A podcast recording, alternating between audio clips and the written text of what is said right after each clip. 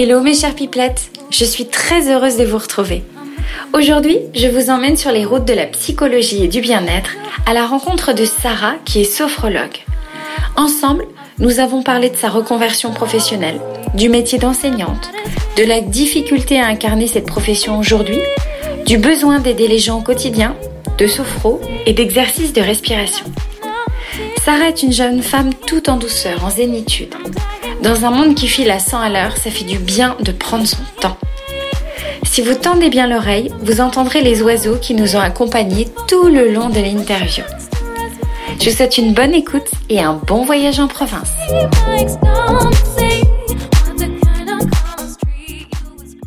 Bonjour Sarah. Bonjour Julie.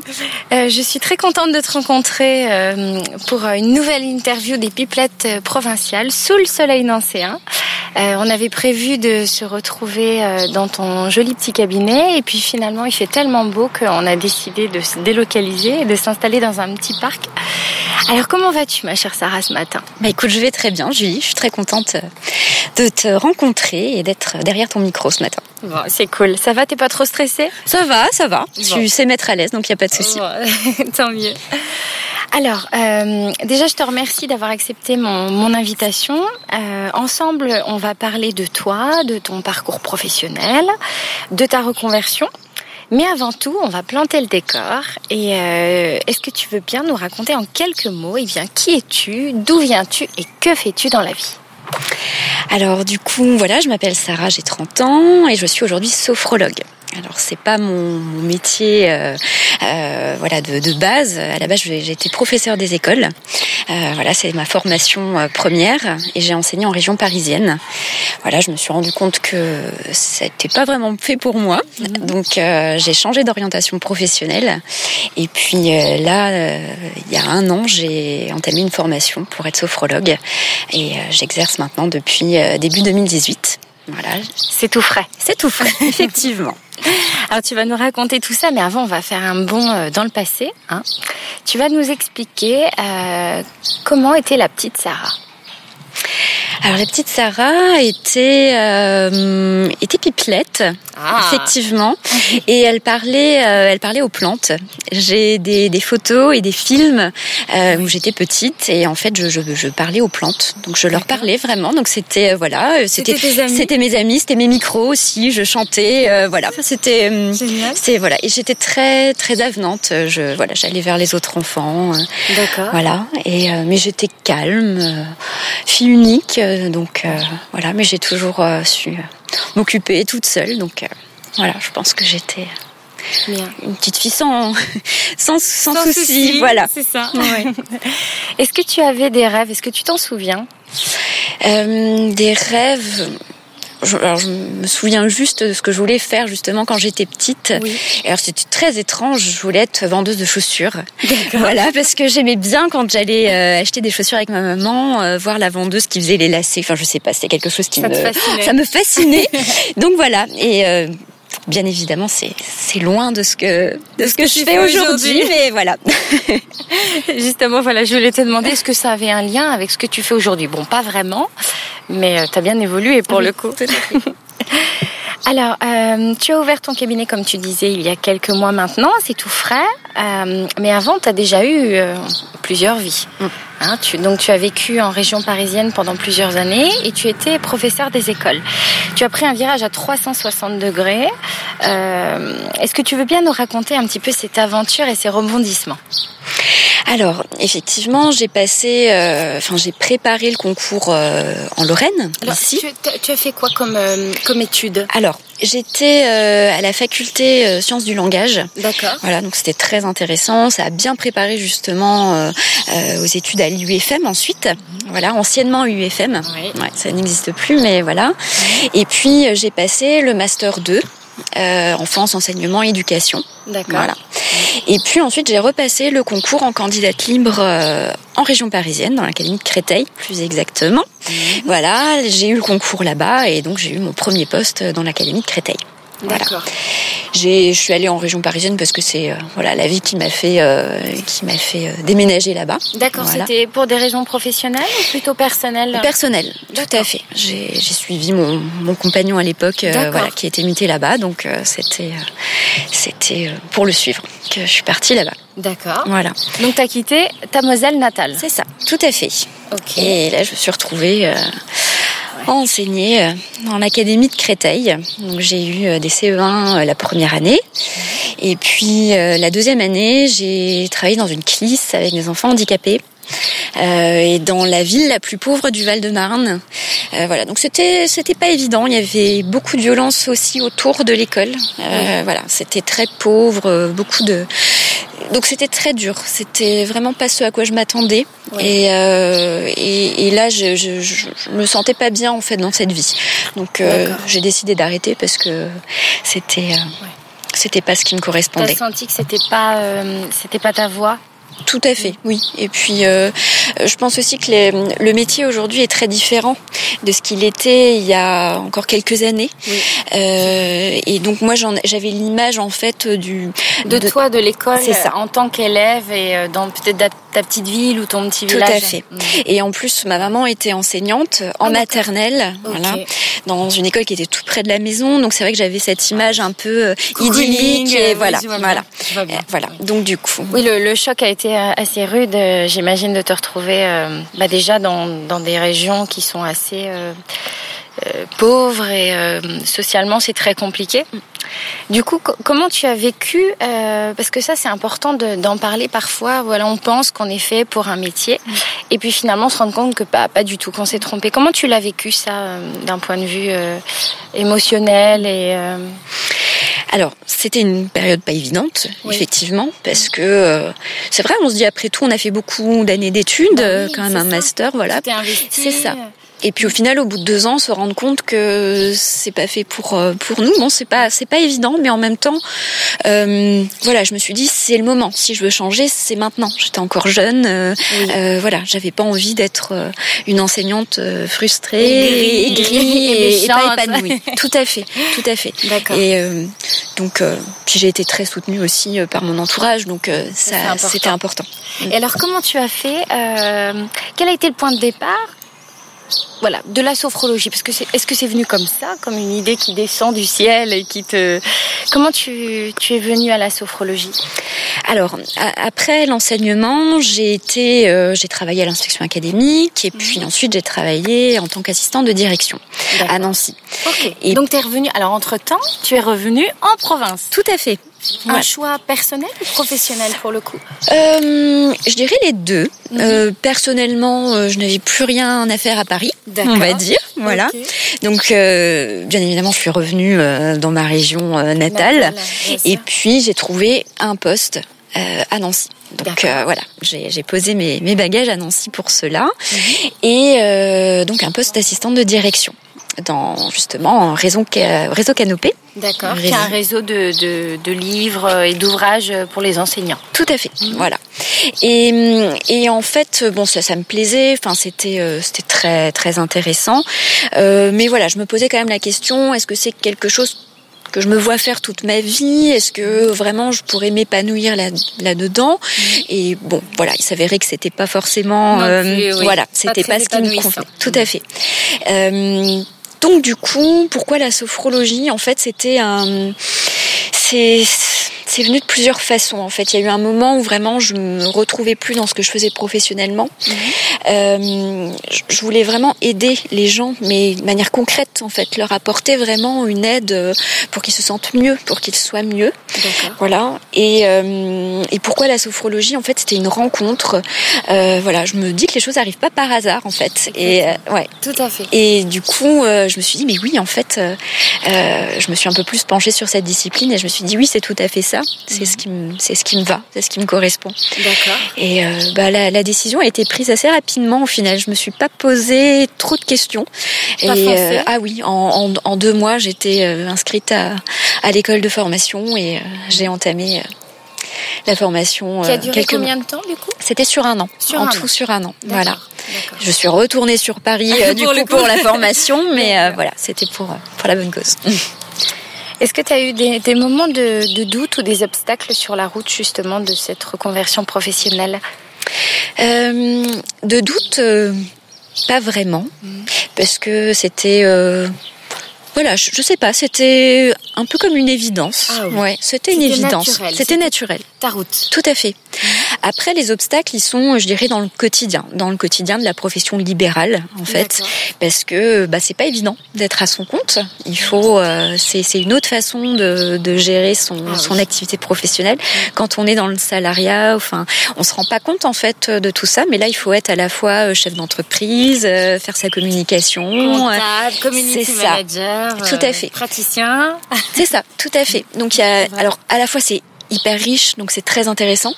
Et en même temps, bah, c'est compliqué. On n'a pas le confort aussi euh, euh, qu'on peut avoir quand on est salarié. Donc c'est vrai, voilà. vrai. Et puis tu es assez euh, assez seul, mine de rien. Hein. C'est toi qui mènes ton bateau, ta barque toute seule. Et du coup, c'est vrai qu'il faut avoir une certaine force de caractère, j'imagine, pour pouvoir tenir.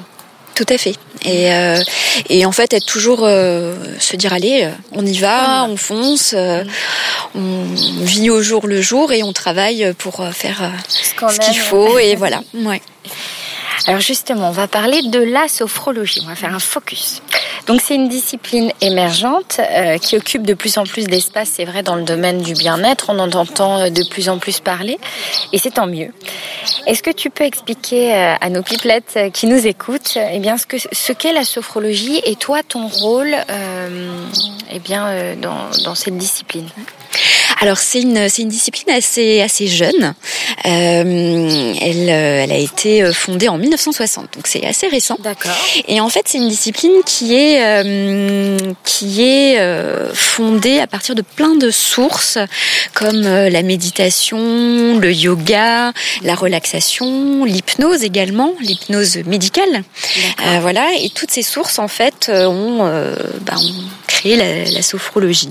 Voilà la, la, discipline a été créée par un neuropsychiatre, voilà, qui euh, qui cherchait en fait une méthode pour soulager ses patients euh, qui avaient des traitements assez lourds. Et euh, donc il s'est intéressé justement à toutes les disciplines qui travaillent à la fois sur le mental et sur le corps et le lien qu'il y a entre le mental et le corps. Et puis euh, il a voilà, il a enrichi cette discipline avec euh, notamment lors de ses voyages en Orient avec mhm. euh, le zen, voilà, le zen japonais, le yoga comme je le disais, enfin voilà. Et donc en sophrologie, on travaille sur le corps, bien évidemment, sur notre respiration, mhm. et puis sur le mental, le, voilà, le fait de se de se projeter positivement, de de voilà, d'avoir une meilleure connaissance de soi, soi de son corps. Et puisqu'on arrive à, voilà, à mieux se, connaître, se reconnaître, on peut mieux aussi euh, venir euh, euh, agir. On sait quelles sont nos ressources pour aller mieux.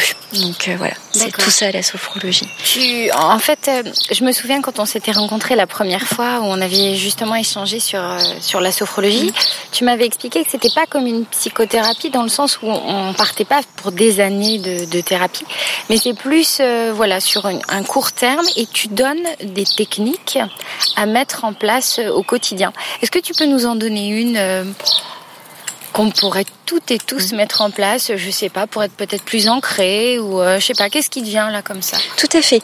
Alors, une technique assez simple finalement, c'est de reconvoquer sa respiration abdominale. Parce qu'on oublie en fait de respirer par le ventre, qui est, pourtant notre respiration première, la plus naturelle.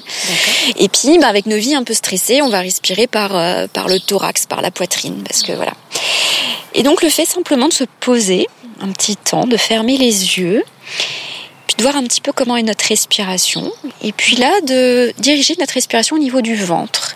Et au moment de l'inspiration, gonfler le ventre et puis rentrer le ventre sur l'expiration. Et ça, quelques temps. Et le fait comme ça de se concentrer sur sa respiration, on va déjà être plus dans le moment.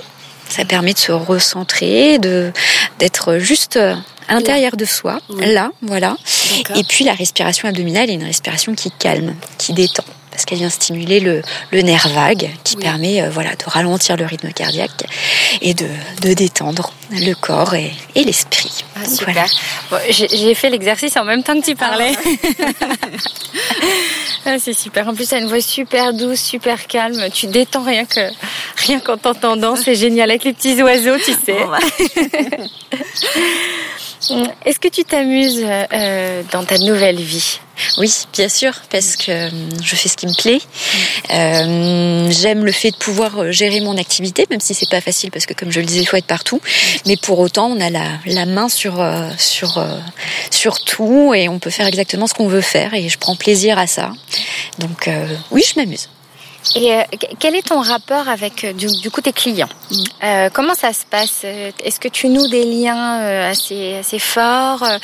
Quelle est la typologie des gens qui viennent te voir? Voilà, parce que peut-être qu'il y a des, des gens qui sont en train de nous écouter qui se disent tiens j'aimerais bien tenter, mais est-ce que je corresponds euh, Est-ce qu'il y a un type particulier de personnes qui viennent te voir Alors il n'y a aucun type. Voilà, tout le monde peut venir. Bien sûr. Euh, c'est ça en fait qui est super avec la sophrologie, c'est que tout le monde peut pratiquer. Euh, je suis euh, aussi des groupes avec des personnes âgées et euh, c'est super. elles adorent. Donc voilà, peu importe qu'on soit enfant ou personne, voilà, senior, et eh ben tout le monde est bienvenu. Il n'y a pas de typologie et tous les exercices sont praticables par, par tout le monde. D'accord. Bon, d'ailleurs, j'ai dit hein, que j'allais venir te voir pour faire une petite initiation. Avec plaisir. Quelle est la journée d'une sophrologue Alors, on va partir du moment où tu sors de ton lit jusqu'au moment où tu le retrouves. si c'est pas trop indiscret. Non, non. bon, premier réflexe, c'est le petit déjeuner, parce que voilà, je, ne peux rien démarrer si j'ai pas pris mon café. Donc, euh, donc voilà. Euh, et tout de suite après, je me mets euh, à mon bureau pour traiter ce qui est un peu administratif ou pour lire aussi des articles pour toujours, ben, en fait, se documenter, enrichir sa pratique. Donc ça, c'est important aussi. Euh, si l'emploi du temps le permet, je fais du sport parce que c'est important. Euh, je, sais que tu es une adepte du yoga comme moi. Voilà. Alors le, oui. le yoga, c'est pas le matin. Le matin, c'est un sport plus euh, d'endurance, voilà. Ah, d'accord. Pour, euh, je fais beaucoup de courses à pied ou natation. Super. Voilà. Euh, ça me permet euh, de me sentir bien dans mon corps, d'être en forme pour la journée. Donc ça, c'est important. Et l'après-midi, c'est le temps plus consacré aux consultations parce que voilà, c'est là que les, les, personnes sont plus souvent disponibles. Et, euh, et voilà, et le soir, c'est euh, de la lecture, toujours euh, voilà, les livres de sophrologie, et puis mon temps de, de, yoga, qui est très important parce qu'en fait, comme c'est l'une des sources de la sophrologie, c'est important aussi de pratiquer parce que pour pouvoir ressentir ce que tes patients, enfin tes clients vont tout à fait vont eux-mêmes ressentir. Tout à fait. Au niveau de l'ancrage, de la respiration, c'est c'est important. Est-ce que tu pourrais nous donner des, petits kiffs, euh, des petits plaisirs de la vie qui enchantent ton quotidien? Allez, si tu arrives à nous en, trouver trois, ça serait génial. Donc le, premier, euh, je, disais, c'est le petit déjeuner. C'est le fait quand j'ouvre les yeux, ça me met de bonne humeur de savoir que voilà, je vais aller manger parce que c'est important pour moi. Donc euh, donc voilà, c'est je, suis gourmande. donc plutôt sucré. Ça plutôt sucré, oui, effectivement. Voilà, donc les petites tartines, c'est sacré. un autre petit bonheur, bah, c'est comme là par exemple, c'est être dehors. Enfin, pour moi, la nature c'est très important et d'être dehors et simplement de contempler, contempler et d'écouter. Là, on entend les petits oiseaux, on entend les petites choses et c'est super agréable. Enfin, moi, ça me ça me met vraiment euh, en joie, en joie et de bonne humeur. Euh, voilà. Et puis un, autre petit bonheur, c'est euh, le, petit moment que je peux prendre pour moi dans la salle de bain avec euh, voilà les mes petits mes petits produits, mes petites ah. crèmes naturelles bio. Enfin, c'est ça participe aussi à la façon dont, on peut prendre soin de soi, prendre soin de son corps pour se sentir bien dans son corps. Donc c'est important aussi de, de, faire attention à ces petits gestes-là du quotidien. Et c'est un petit bonheur pour moi aussi, oui. Alors, ma chère Sarah, on arrive presque à la fin de notre première partie sur euh, ben, justement ta, vie euh, professionnelle. Mais avant, une question assez euh, difficile. Est-ce que tu as trouvé ta recette du bonheur? Quels sont pour toi les ingrédients qui favorisent à être heureux et, épanoui dans la vie? Je pense que c'est important d'être bien entouré euh, d'avoir euh, voilà une famille qui est présente. Pour moi, c'est important, voilà, d'être d'être entouré, d'être soutenu, voilà, d'avoir un une stabilité affective, voilà, se sentir bien, et puis d'être d'être en accord en fait entre ce qu'on pense et ce qu'on fait. Enfin, qui est cet accord-là entre euh, ce qu'on ressent, ce qu'on sent être juste pour soi, pour les autres, et que ce soit en accord avec ben, nos actes en fait. Et là, je pense que du coup, on, touche du doigt, euh, le... bonheur, en tout cas, voilà, le, bien-être euh, qui participe au bonheur.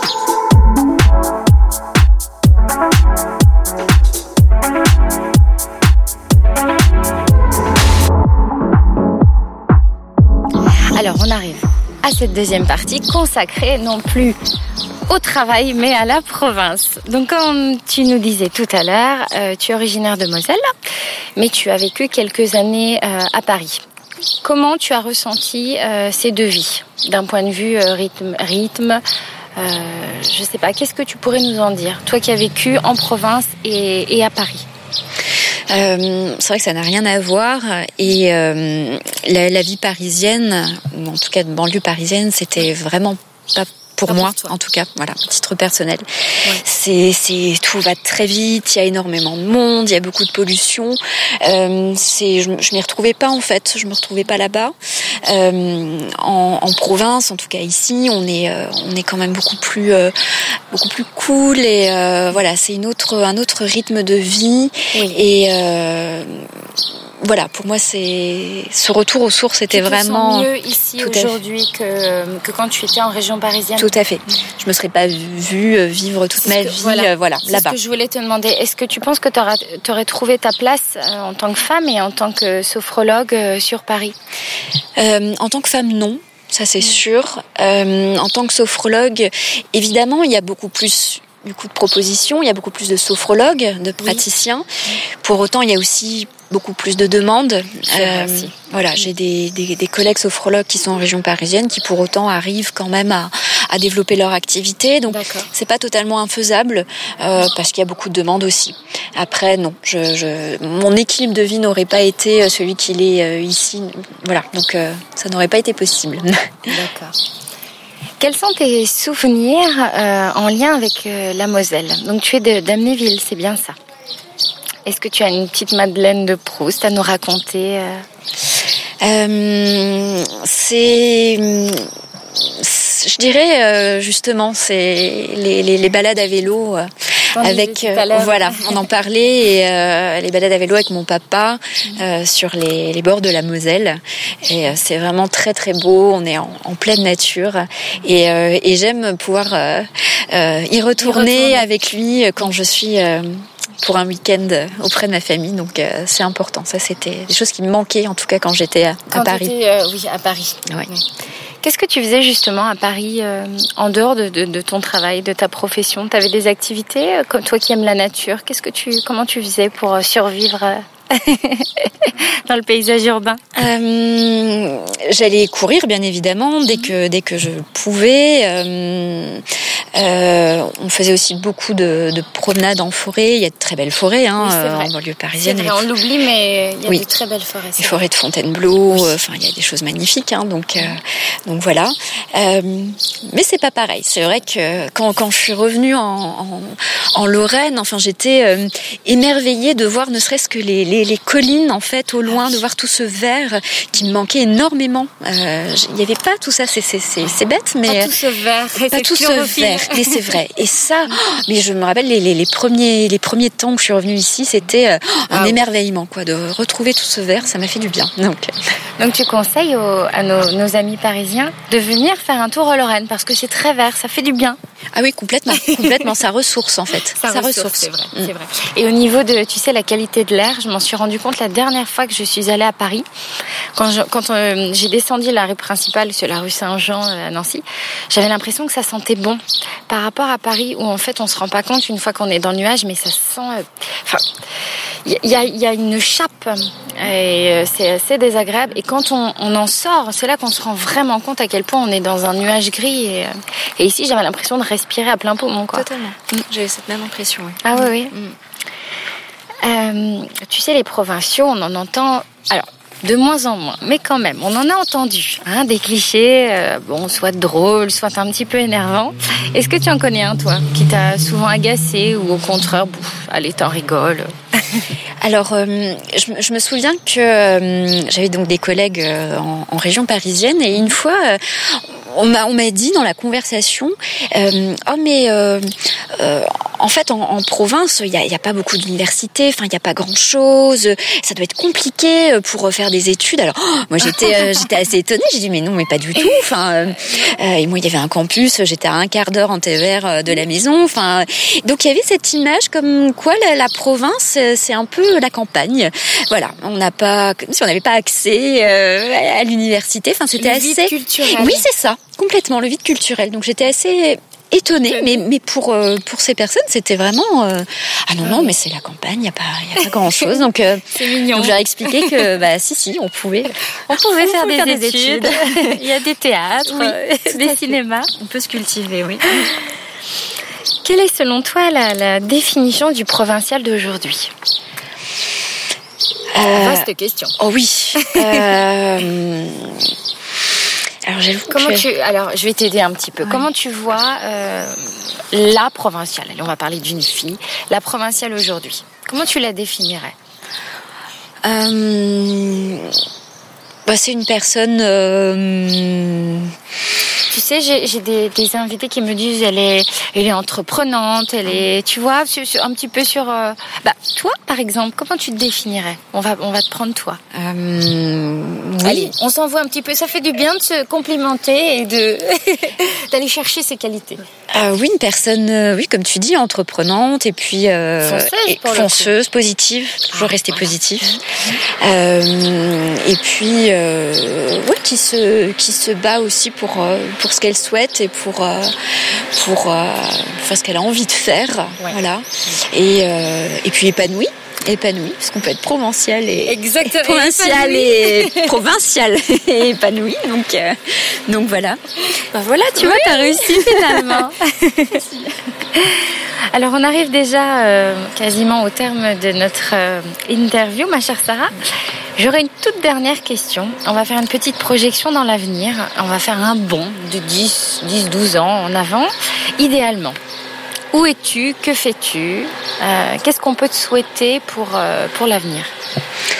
Euh, Alors, c'est difficile hein, de, se demander où on va être dans 10 ans. On sait peut-être même pas où on va être demain encore. Donc, donc c'est c'est pas évident. Pour autant, j'espère quand même être euh, toujours épanouie dans ce que je fais.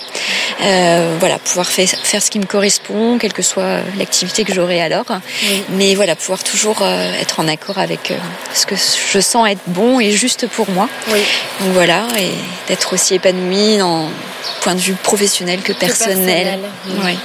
Et euh, est-ce que tu vois euh, une évolution possible euh, de ton métier, de ton cabinet? Est-ce que tu as des projets, je sais pas, des partenariats, des envies euh, particulières J'aimerais euh, beaucoup pour euh, pour la rentrée déjà, ne serait-ce que pour la rentrée, mettre en place des séances de groupe mmh. pour vraiment rendre la discipline plus accessible, voilà, au, au, plus grand nombre.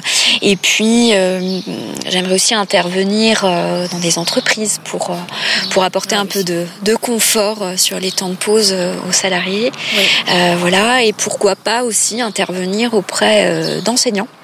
Euh, pour eux déjà, pour leur apporter un petit peu de de, de bien-être, bien euh, un petit peu. Tout à fait. Mmh. Et puis aussi transmettre peut-être des petites astuces euh, qui pourraient euh, remettre en, en pratique, pratique, dans leur classe avec leurs élèves. Ah oui, ça c'est mmh. super. Et ça, puis ça ferait le lien aussi avec mon, mon ancienne profession. Exactement. Mmh. La boucle serait bouclée. Tout à fait. voilà. Eh bien, écoute, c'est parfait, Sarah. On, on, a terminé. Tu as répondu euh, avec brio à cette interrogation orale. je te remercie beaucoup et puis je te souhaite plein de bonnes choses pour la suite. Merci à toi, Julie. C'était vraiment un plaisir. Merci beaucoup. Merci, Julie. Ainsi s'achève le nouvel épisode des Pipelettes provinciales. J'espère qu'il vous a plu. Retrouvez Sarah sur son site internet www.lasophrologienancy.com. c'est avec beaucoup d'excitation que je vous annonce que le podcast des Pipelettes provinciales fête ses un an le 12 juillet. Pour fêter ça, j'ai décidé de vous offrir un épisode bonus qui sortira eh bien, dans une semaine à peu près, le 12 juillet. Restez bien connectés toute cette semaine sur Instagram et Facebook, je dévoilerai son contenu très prochainement. Allez, je vous embrasse très fort, je vous dis à très bientôt. Salut